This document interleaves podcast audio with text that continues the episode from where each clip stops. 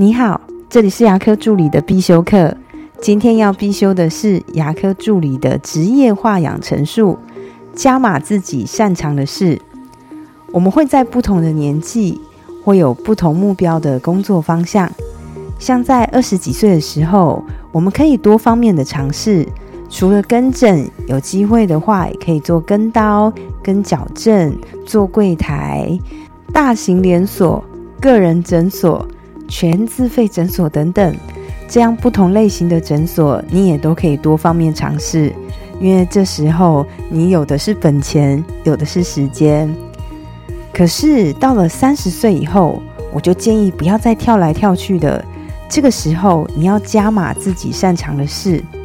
每个人的兴趣跟天赋都不同，就像牙技师一样。有些牙技师比较擅长数位的，有些牙技师擅长做活动的，有些技师擅长做烧瓷的工作。举个例子给大家：如果你对跟刀很有兴趣，或是你觉得你对跟刀有比较高的敏感度的话，就应该加强自己跟刀的能力与知识。在商业的领域，这叫做护城河，就是有独特而且别人无法替代的商品。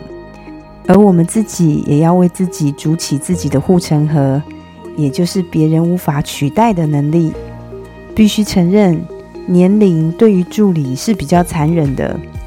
四十岁以后，除非你是被挖角，如果你的能力还是一般般，是真的很难在求职平台上找到好工作的。你的护城河是什么呢？现在挖的又宽又深了吗？我的分享就到这边。如果觉得今天的内容对你有帮助的话，请帮我下载下来或分享出去，让更多人听得到。如果你对牙科管理、自费咨询或是助理培训有任何问题，欢迎留言给我，或者是在龙语牙体技术所的粉丝专业可以找到我。